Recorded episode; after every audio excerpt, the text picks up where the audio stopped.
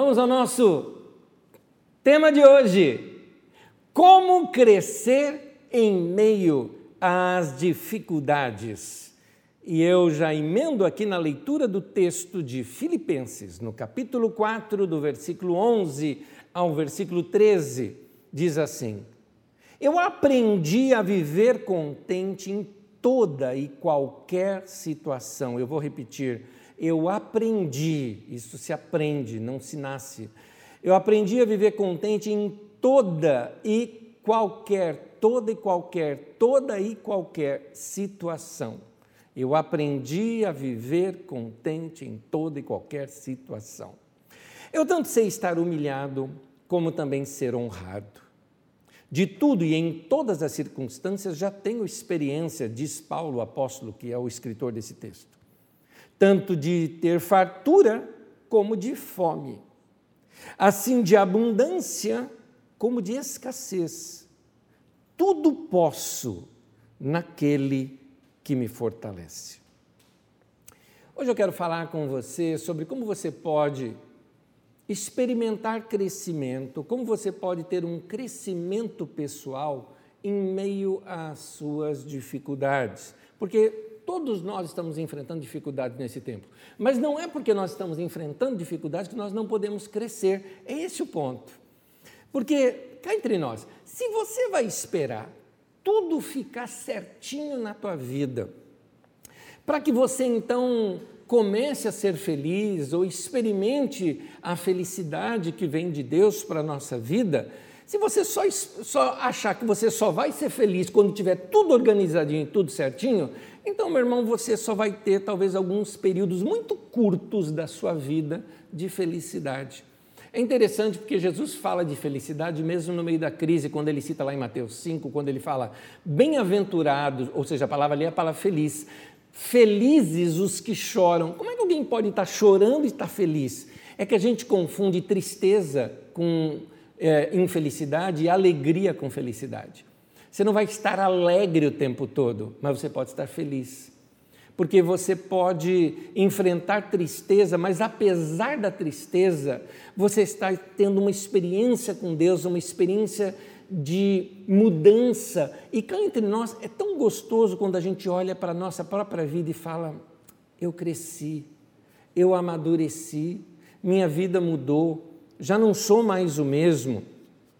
Todos nós enfrentamos problemas.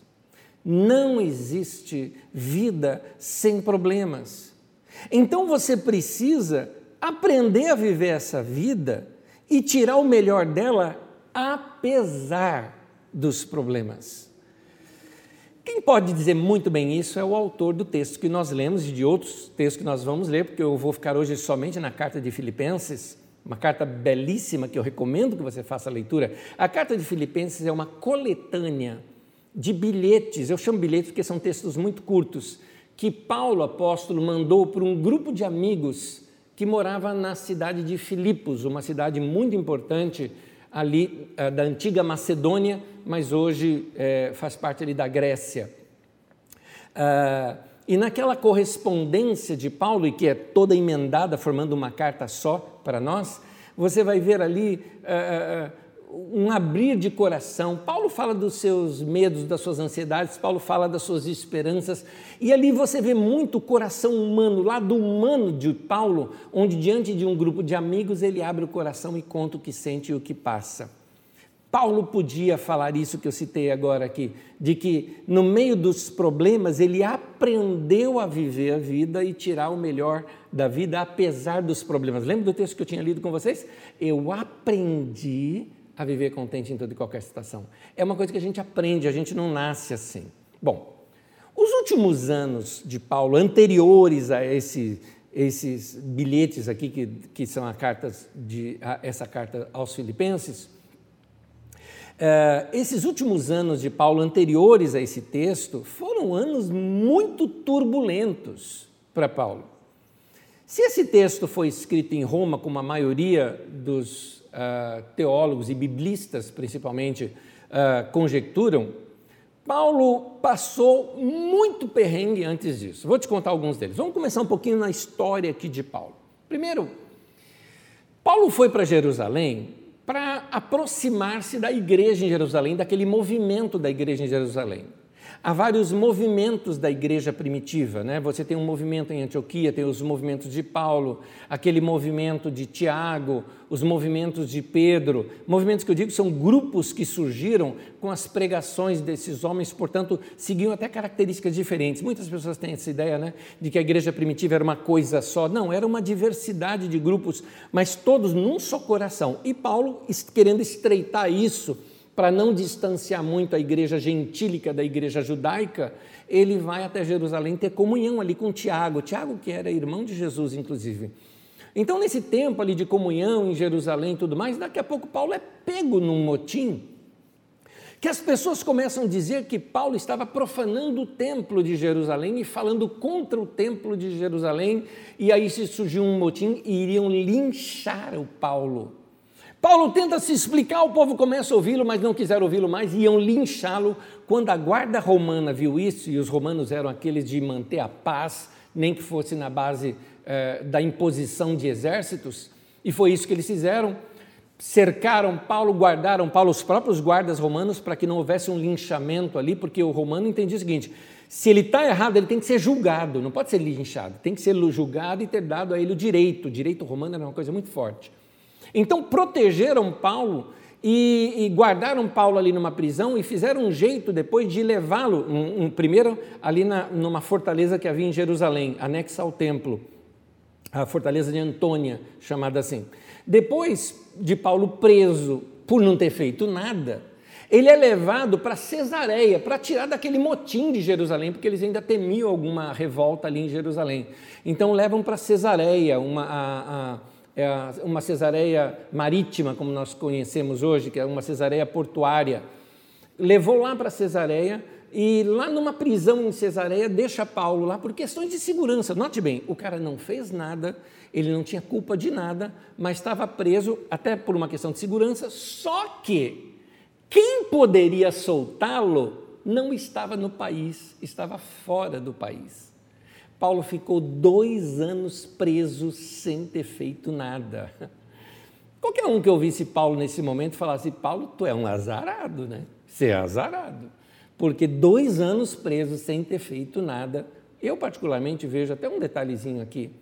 Lucas, que nunca desgrudava de Paulo, Provavelmente é nesse tempo que ele começa a fazer as pesquisas, as primeiras pesquisas, para escrever o que nós temos hoje como Evangelho de Lucas e o que nós temos como livro de Atos dos Apóstolos. É muito provável que foi nesse período.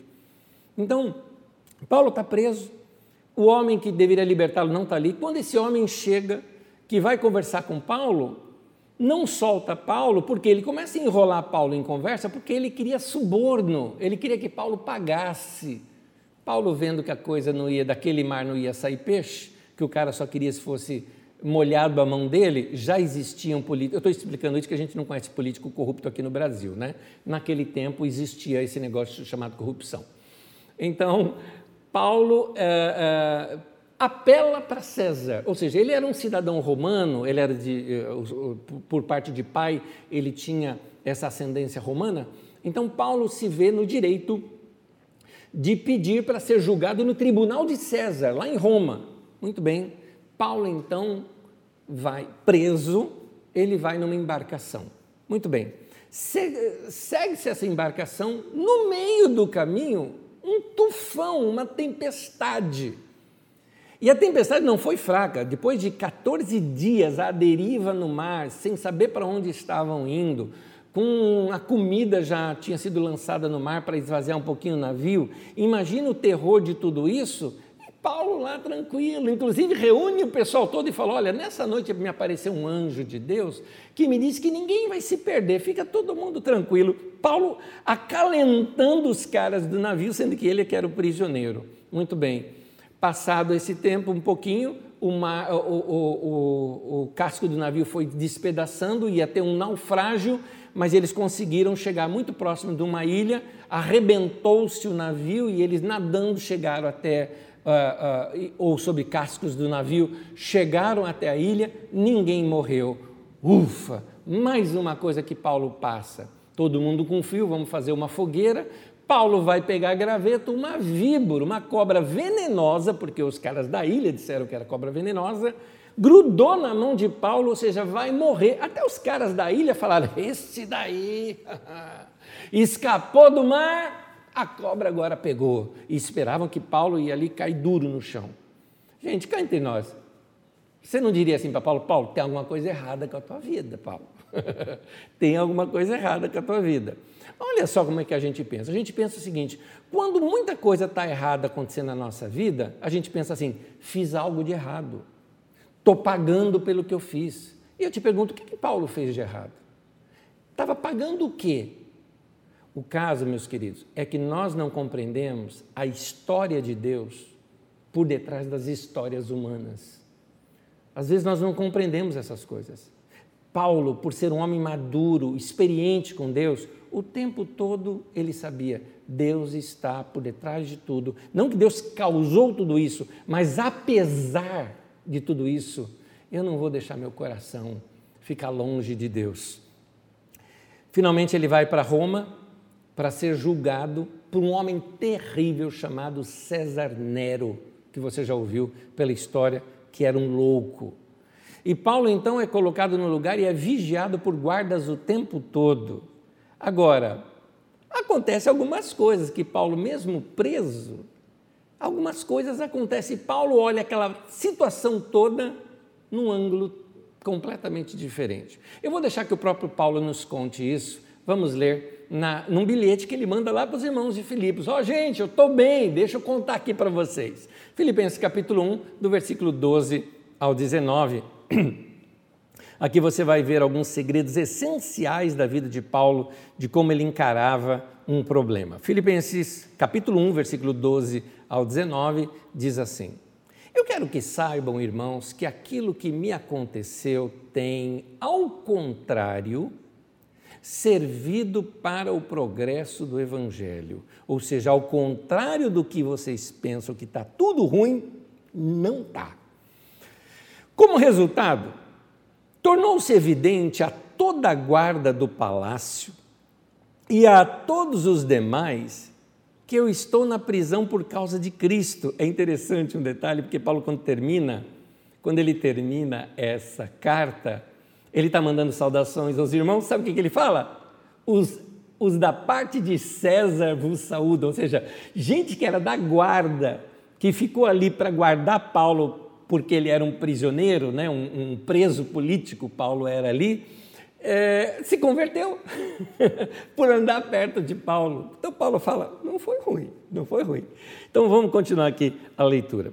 E os irmãos, em sua maioria, motivados no Senhor pela minha prisão, estão anunciando a palavra com maior determinação e destemor. É verdade que alguns pregam a Cristo por inveja e rivalidade, mas outros o fazem de boa vontade. Estes o fazem por amor, sabendo que aqui me encontro para a defesa do Evangelho. Aqueles pregam por ambição egoísta, sem sinceridade, pensando que podem me causar, que me podem causar sofrimento enquanto eu estou preso. Mas, eu gosto dessa frase de Paulo, mas que importa? Em outras palavras, Paulo está dizendo, e daí? O importante é que, de qualquer forma, seja por motivos falsos ou motivos verdadeiros, Cristo está sendo pregado. E por isso eu me alegro. De fato, continuarei a alegrar-me, pois sei que o que me aconteceu resultará em minha libertação. E eu gosto desse final, olha assim, o que, que ele fala? Duas coisas. Um, graças às orações de vocês. E dois, e ao auxílio, que eu gosto como ele chama o Espírito Santo aqui, do Espírito de Jesus Cristo. Maravilha. Gente, Paulo está dizendo assim, é, tá, eu estou preso, mas eu estou olhando o outro lado. Gente, exatamente porque eu fui preso, o evangelho agora chegou na guarda pretoriana, na guarda de César. Chegou aqui. Disse na história da igreja, um historiador disse, não, nós não temos as veracidades outros textos para comprovar isso, mas disse na história da igreja que uma, inclusive, das esposas de Nero se converteu é, através da pregação de Paulo. E isso é que fez Nero ter aquele ódio com relação aos cristãos, uh, uh, provocando aquele incêndio de Roma e algumas coisas mais. É uma das, das hipóteses. Mas vamos lá, continuando aqui. Paulo está dizendo, eu fui preso, é verdade, passei por tudo isso, gente, passei, fui picado de cobra, passei, eh, quase fui linchado lá atrás, passei uh, por um naufrágio, estou preso aqui, mas olha só, um, gente da, do palácio está se convertendo. Dois, os irmãos vendo nosso líder está preso, eles começaram a pregar ainda mais o evangelho.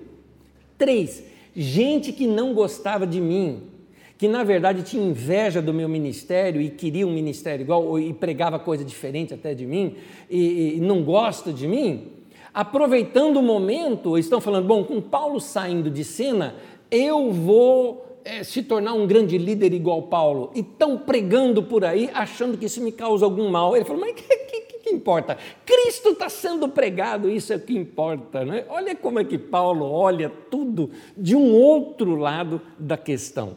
Mas tem ainda algo mais aqui que eu acho é, é, é, é fantástico, porque, gente, Paulo estando preso, ele, não, ele perdeu a comunicação das suas viagens, de ir até as igrejas, ver como as igrejas estavam. O que sobrou para Paulo fazer? Escrever cartas. Então, ele estando preso, não só estava com tempo para isso agora, como também ele estava registrando algumas coisas. Detalhe: se ele não tivesse sido preso, eu acho muito provável que a gente não conheceria Paulo como a gente conhece hoje. Porque muitas das suas cartas foram escritas na prisão. Ou seja, o que Paulo não sabia é que ele estava escrevendo textos do Novo Testamento. No, no, o Novo Testamento não foi assim, Paulo falando, vou escrever um Novo Testamento. Não, ele não sabia disso, ele simplesmente estava aproveitando o momento e se comunicando com os irmãos. Olha que coisa, meu irmão. Eu entendo que você deve estar passando por uma crise muito difícil e problemas enormes. Mas pede assim para Deus: Deus, me dá a Sua palavra, porque a Sua palavra é luz para o meu caminho. Ela vai me iluminar para ver um outro lado dessa situação que vai me trazer crescimento, vai me trazer maturidade, vai me trazer uma experiência nova. Acho que agora você está entendendo o meu tema de hoje, né? Crescimento pessoal em meio às dificuldades. Como crescer em meio às dificuldades. Como crescer em meio às dificuldades? Queridos, uh, uh, eu quero tirar bastante lições aqui para nós, porque eu acho que dá para a gente dar o melhor de nós no meio dessa pandemia. Dá para a gente sair, quando, quando terminar essa pandemia, a gente está mais treinado para a vida. É como um, um, um time que está é, em concentração. Ele não está jogando a partida, mas ele está sendo treinado, ele está sendo. É, é, suas habilidades estão sendo afiadas. Esse é o tempo para a gente fazer isso em algumas áreas da nossa vida. Mas para isso a gente tem que saber como encarar problema. Eu não posso encarar meu problema com desespero, eu não posso encarar meu problema como o meu mundo caiu, ah, o que será de mim, não tem mais jeito a minha vida. Não! É, é, é, precisamos mudar a maneira como encaramos. A maneira como você encara o seu problema é muito mais importante do que o próprio problema. É, todo mundo tem problema, mas o que pesa mais não são os seus problemas, mas a maneira como você olha para eles. É isso que pesa. Ou seja, é a minha perspectiva, o meu ângulo, a maneira como eu estou olhando é que é, vai pesar mais aquele problema ou vai tornar aquele problema um instrumento, uma ferramenta de moldar algumas áreas da minha vida e me dar uma nova experiência. Bom, pergunte para quem teve experiências assim. Eu conheço irmãos aqui na nossa comunidade, Bom, eu posso citá-los para vocês, posso citar por nomes aqui, porque são meus amigos, eu sei que eles me dariam a liberdade de citá-los dessa maneira. Mas você viu aqui antes da minha ministração a primeira gravação, por exemplo, do Gernando, nosso querido pastor, um dos pastores aqui da nossa comunidade, da área da música. Gernando foi pego de surpresa nessa questão da Covid, né? Um, uma contaminação que aconteceu na sua família, e, e, e foi parar no hospital, foi parar na UTI, passou por problemas difíceis. E aí, no meio de tudo aquilo, a sua esposa não resistiu, nossa querida Paula, nós vamos dar aquele abraço nela lá no céu, mas é, o que fazer diante disso, o terror de tudo isso? O que fazer? Você viu esse nosso irmão, depois dessa experiência, cantando aqui uh, para Deus, falando para o Senhor, abrindo o coração para Deus, adorando a Deus, porque ele sabe, eu nasci para te adorar. É uma frase de um cântico antigo que a gente cantava aqui entre nós. Você pega, por exemplo, as experiências do Rui, um dos nossos pastores, enfrentou o câncer.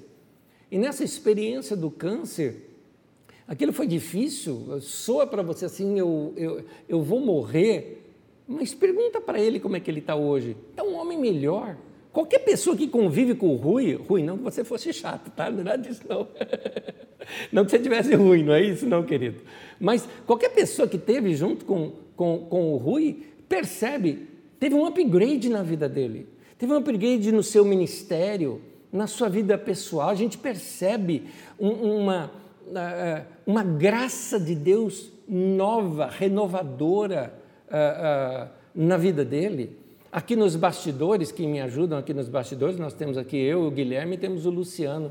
O Luciano, por exemplo, o Luciano Saramelo, passou agora recentemente pela Covid, ele, Elisete, né? situações difíceis, ele falou, Anésio, parecia que ia morrer. Essa era a situação, sabe aquela que você começa a instruir o filho, até como fazer barba, tudo mais, né? para deixar um histórico, um legado para os filhos? Pois é, isso não aconteceu, sobreviveu a isso, mudou o coração, mudou a perspectiva de vida, mudou o cuidado pela vida, mudou a sua dedicação. Já era uma pessoa muito dedicada aos bastidores aqui da, da nossa comunidade, mas assim, é, aumentou tudo isso, é uma nova experiência de vida. Os olhos foram abertos, é, é, é, é está vendo a vida de um ângulo diferente. Meu irmão e minha irmã, a sua perspectiva é o que faz toda a diferença. Vamos ouvir Paulo falando sobre isso, lá em Filipenses, no capítulo 1, no versículo 12. Paulo diz assim: Eu quero que saibam, irmãos, que aquilo que me aconteceu, o problema, a crise, ao contrário, ou seja, ao contrário do que penso que me jogou para baixo, uh -uh, tem servido para o progresso do Evangelho. Paulo está dizendo mais ou menos assim para a gente: eu consigo ver o melhor mesmo no pior. Eu consigo ver Deus, mesmo no meio da tempestade, do problema, do vale da sombra e da morte, eu consigo ver Deus ali. Eu consigo ver Deus nas pegadas na areia, né? Eu consigo ver Deus. Eu consigo ver Deus no meio dos problemas, mesmo quando as coisas não saem como eu gostaria que fosse. Paulo tinha ideia de ir para Roma. Ele escreve que ele queria ir para Roma. Ele escreve, inclusive, para os romanos, quando ele estava em Corinto, ele escreve para os romanos que ele queria estar em Roma. Só que primeiro ele ia passar em Jerusalém, depois ele iria lá para Roma, não é? É, com ideias, inclusive, de ir até a Espanha. Essa era a ideia de Paulo. Paulo planejou tudo, a sua viagem, tranquila, legal, parando nas cidades, vendo as igrejas. Não foi nada disso que aconteceu. Preso, é, depois picado de cobra e tudo mais, nada como planejou. Então, no entanto, Paulo está dizendo: eu consigo ver o melhor mesmo no pior, eu consigo ver Deus mesmo no meio dos problemas. Aqui, Paulo não está ensinando para a gente fazer confissões positivas, sabe? Do tipo, não, vai tudo dar certo, aleluia, amém. Não é isso, não é isso. Gente, sem heroísmo. Aliás, um, um recado para você que está enfrentando, como eu, enfrentando a pandemia nesse tempo, sem heroísmo. Herói é invenção das, das, grandes produtoras, herói é coisa da Marvel hoje ou da LC, mas não é, não é, é, é coisa para nós, não, não é para nosso dia a dia. Então, eu estou falando, na verdade, para você o seguinte: confia a sua vida em Deus.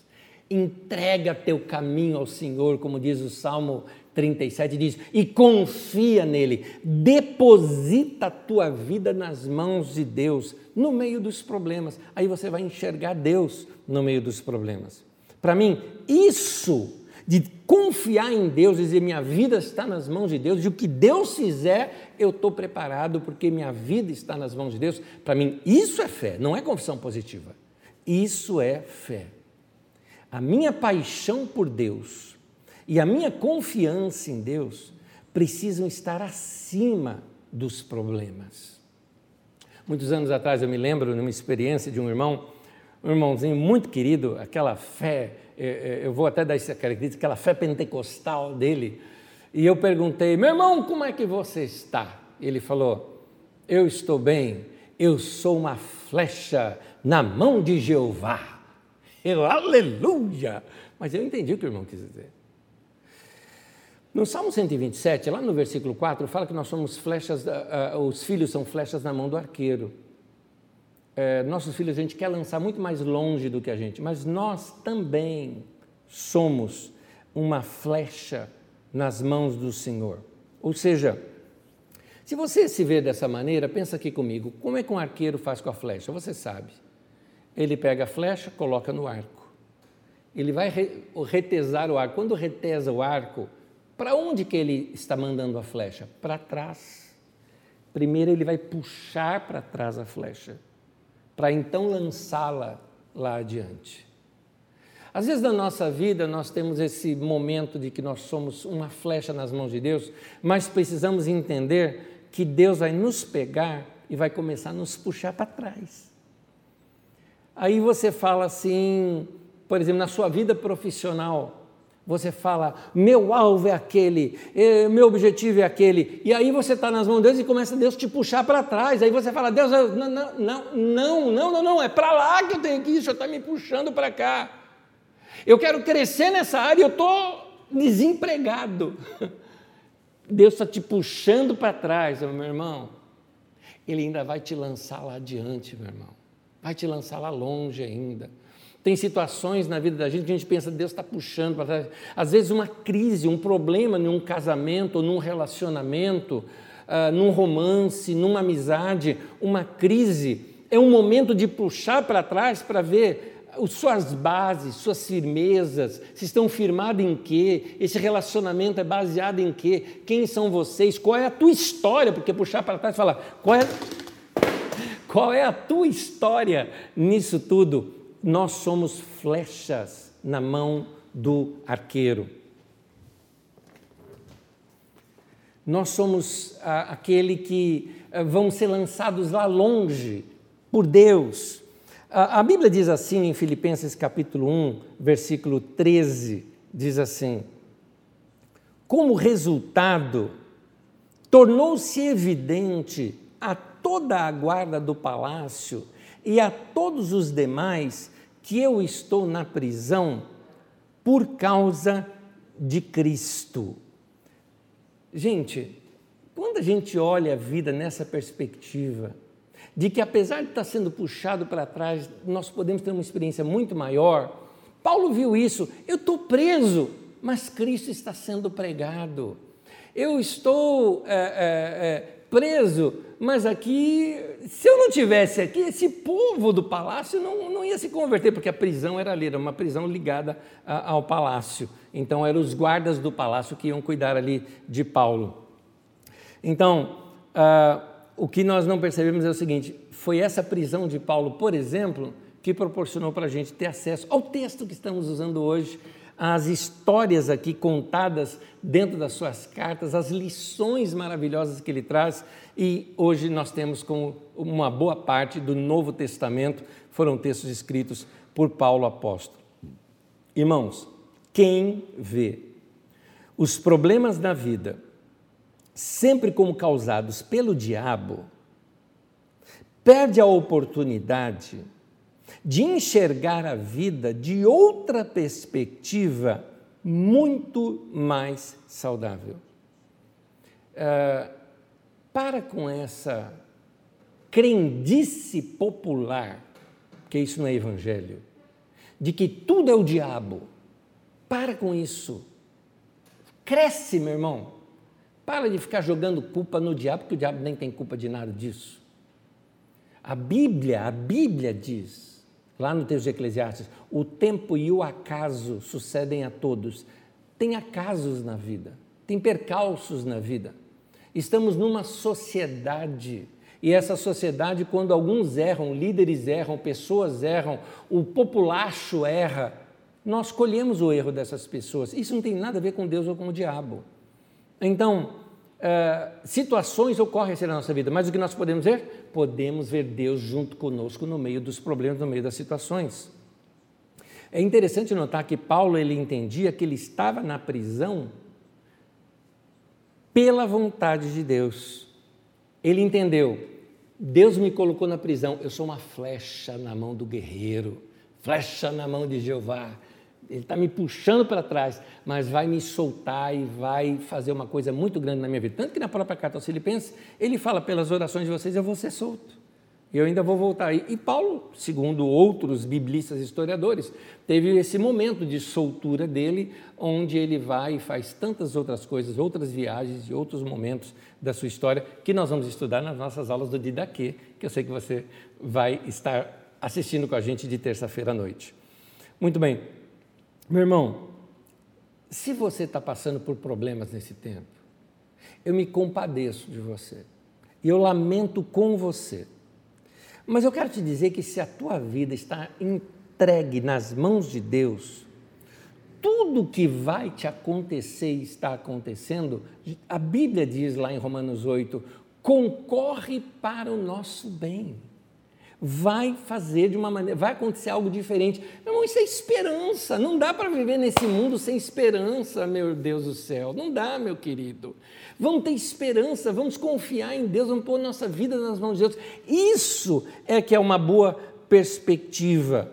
Então, organiza a sua vida para isso. Organiza é, a, a, a sua vida decidindo também as coisas que você quer fazer na vida. Para onde você quer ir, meu irmão? Checa diante de Deus, vê se você sente paz naquilo e faça planejamentos. Planeje aprender coisa nova, faz esse tempo, separe esse tempo para aprender uma língua nova. Você está em casa, ou você tem tempo, algum tempo a mais você tem. Entendeu? Vai fazer coisas produtivas, vai aprender um idioma novo, vai aprender uma habilidade nova. Em vez de ficar simplesmente fuçando na vida dos outros nas redes sociais, utilize as boas coisas que nós temos de vídeos e aulas e tudo mais pela internet. Vai estudar uma coisa nova, vai aprender uma habilidade nova vai ver as coisas que valem a pena na sua vida, vai dedicar tempo com as pessoas com você convive, construir uma, uma coisa nova entre vocês. Isso é que eu chamo decidir uh, o que, que é ou não importante na vida. Então, ou você decide o que é importante na sua vida, ou as pessoas e os problemas é que irão decidir isso por você. Por isso, meu querido, tem uma frase que eu uso já de alguns anos para cá, lidere a sua vida. Toma rédea na sua vida. Tem muita coisa, muita gente escrevendo a tua história. Tira a caneta da mão deles e você escreva a sua história. Quando as coisas se tornam difíceis, eu preciso, assim, preciso distinguir, eu preciso separar, ter discernimento é, entre o que é trivial e o que realmente é importante na minha vida. Uh, eu posso viver a minha vida toda ou baseada em prioridades que eu vou crescer, ou eu posso fazer baseada em problemas. É eu que decido. Então eu te pergunto: o que é que dirige a sua vida? São as suas prioridades, são as coisas importantes ou são os seus problemas? Quando você não define quais são suas prioridades, o que, você quer fazer na sua vida, você vai passar a vida inteira apagando incêndio. Você vai viver a sua vida, sabe, pulando de um problema para outro. Por quê? Porque são incêndios. Ah, tem um problema ali, vou resolver. Problema ali, eu vou resolver. Problema ali, vou resolver. E você nunca constrói nada na sua vida. Fica só apagando incêndio. Isso precisa ser mudado na sua vida. Há um texto que Paulo escreve ali naquela carta, em, primeira, ah, em Filipenses 1, no versículo 15 ao versículo 18, diz assim: É verdade que alguns por inveja e rivalidade. Outros o fazem de boa vontade. Esses o fazem por amor. Aqueles por ambição egoísta, sem sinceridade, pensando que me podem causar sofrimento. Gente assim, está querendo tomar o lugar de Paulo no ministério. Olha que coisa feia, né, gente? Como tem gente ruim no mundo. Paulo preso e o cara querendo tomar o lugar dele no ministério, pensando que podem me causar sofrimento enquanto estou preso. Aí o que, que Paulo fala? Tadinho de mim? Não, olha o que, que Paulo fala. Mas o que me importa? Meu irmão, tá aí um negócio para acabar com o teu mau humor, com a tua chateação. Tem gente me criticando. Você fala, hum? O que me importa?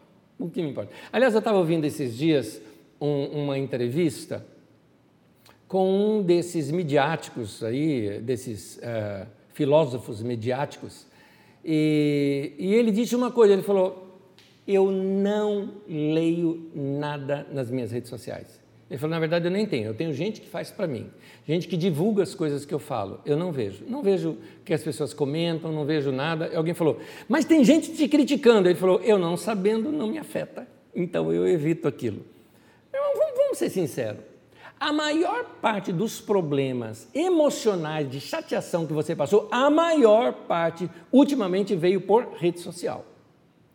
Então por que você insiste em ficar com essa coisa aberta? Me conta, por que você insiste? Para que você insiste em ficar vendo o que outros escrevem quando na verdade aquilo só está trazendo problema? Talvez alguns dizem o seguinte, Anete, eu não consigo, eu ligo a televisão e vejo aquelas notícias, me faz mal. Existe um botãozinho para desligar, meu irmão.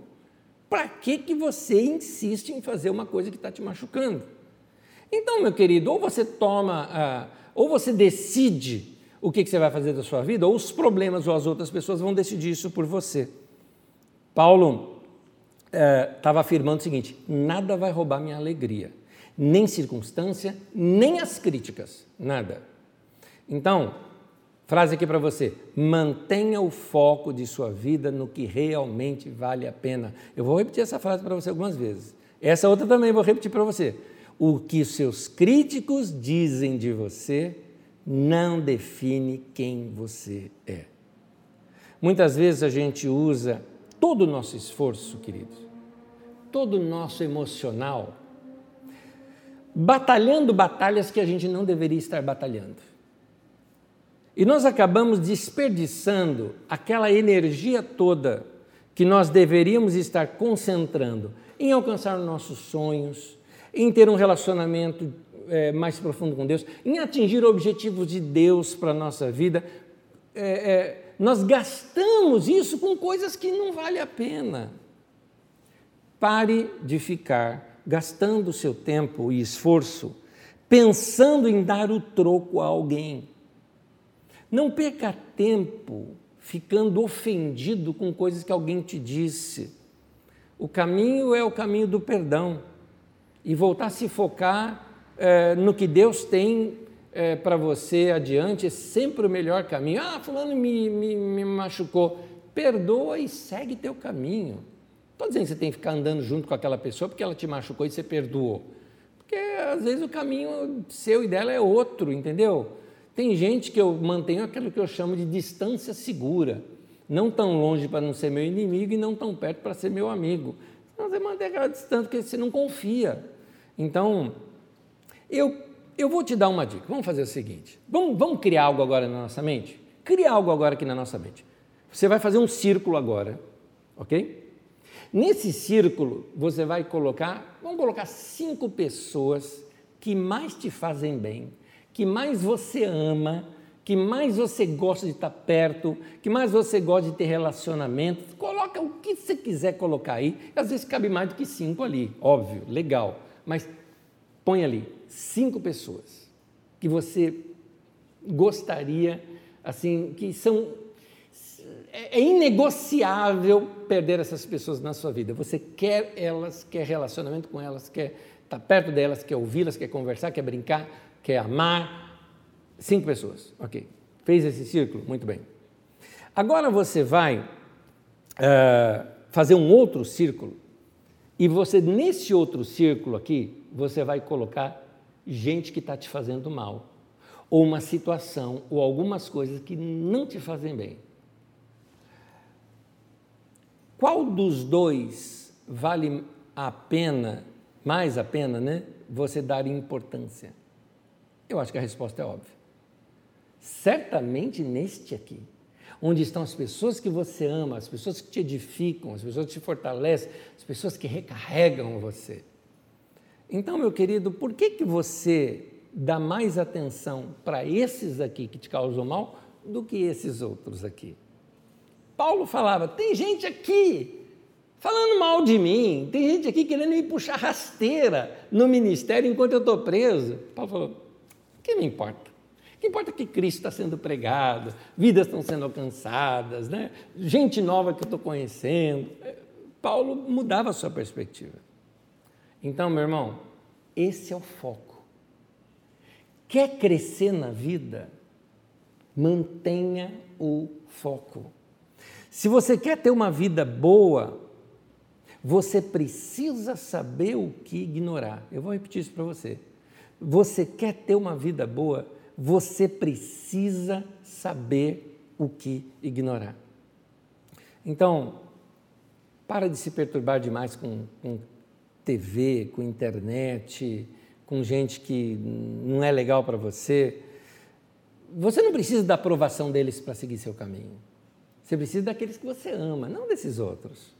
Então eu quero te lembrar isso. Lembra que eu te falei? O que os críticos, o que os seus críticos dizem de você não define quem você é. Então, querido, reveja suas prioridades nesse tempo. Uh, essas coisinhas bobas, se você não rever suas prioridades, elas vão se tornar um enorme problema para você, um problema desnecessário.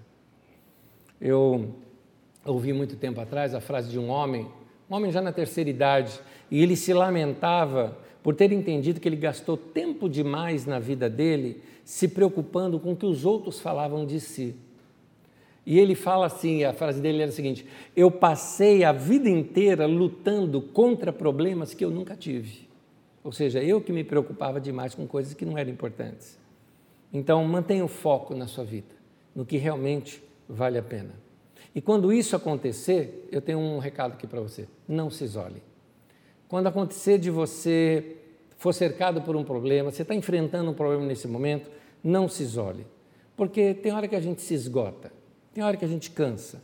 É tanto problema para resolver, e isso vai como que drenando a nossa força, e tem hora que dá vontade de jogar tudo para o alto e sumir. Vamos ver o que Paulo diz sobre isso? Filipenses capítulo 1, versículo 19. Ele fala o seguinte: eu sei que o que me aconteceu resultará em minha libertação, graças, olha só, às orações de vocês e graças ao auxílio do Espírito de Jesus Cristo. Esse texto nos mostra duas coisas que têm o poder de nos fortalecer em momentos assim. Primeira coisa, a oração dos irmãos. Está certíssimo você que pede orações aí. Certíssimo, porque você precisa mesmo. Agora, a melhor coisa para se fazer nesse momento é essa, né? Ore por mim. É, e eu te pergunto: quem são as pessoas a quem você pode recorrer quando você precisa de oração? Nós precisamos de oração. Nós precisamos das orações dos outros. Mas para isso eu quero te ensinar uma coisa. Plante isso ao longo da sua vida. Plante relacionamentos quem planta, colhe. Por isso, minha dica é: ore por alguém. Eu vou fazer um desafio para você, um desafio para hoje. Alguém que está vindo em sua mente agora para você orar, faz esse compromisso de orar por essa pessoa. Alguém que de repente você olhou aqui no chat, alguém pediu oração, faça o seu compromisso. Eu vou orar por essa pessoa nessa semana. Plante isso, porque um dia você também vai precisar colher. Ore pelas pessoas desenvolva um hábito talvez de ligar para alguém, algum amigo, falar, claro, marcar um horário e tudo mais. Você pode me atender? Posso. Eu preciso de cinco minutos seu. Claro, claro que sim. Pois bem, não é para te pedir nada, não é para te dar má notícia. Eu estou te ligando porque eu quero orar com você, com você e por você. Posso orar por você agora? Olha que coisa linda. Faz isso. Mande recados para as pessoas Ore pelas pessoas, mande um recado para ela. É importante, vai ser muito bom. Por isso fica aqui o meu conselho: cultive amizades com as pessoas que têm um coração voltado para a oração. Ande perto de gente que anda com Deus. Ande perto de alguém, não se isole quando o problema te cercar.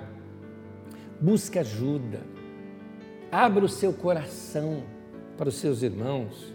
Chega para os seus irmãos e fala: ora comigo, ora por mim, faz isso. E se ofereça também de orar pelas pessoas. Por último, tem algo que nós não podemos nunca deixar de cultivar na nossa vida: a presença do Espírito Santo. O Espírito Santo é o próprio Espírito de Jesus. É Jesus conosco. Paulo disse isso, o Espírito do Senhor Jesus Cristo. Aquele Jesus que a gente tanto admira está em nós pela pessoa do Espírito Santo. Essa presença em nós é Jesus.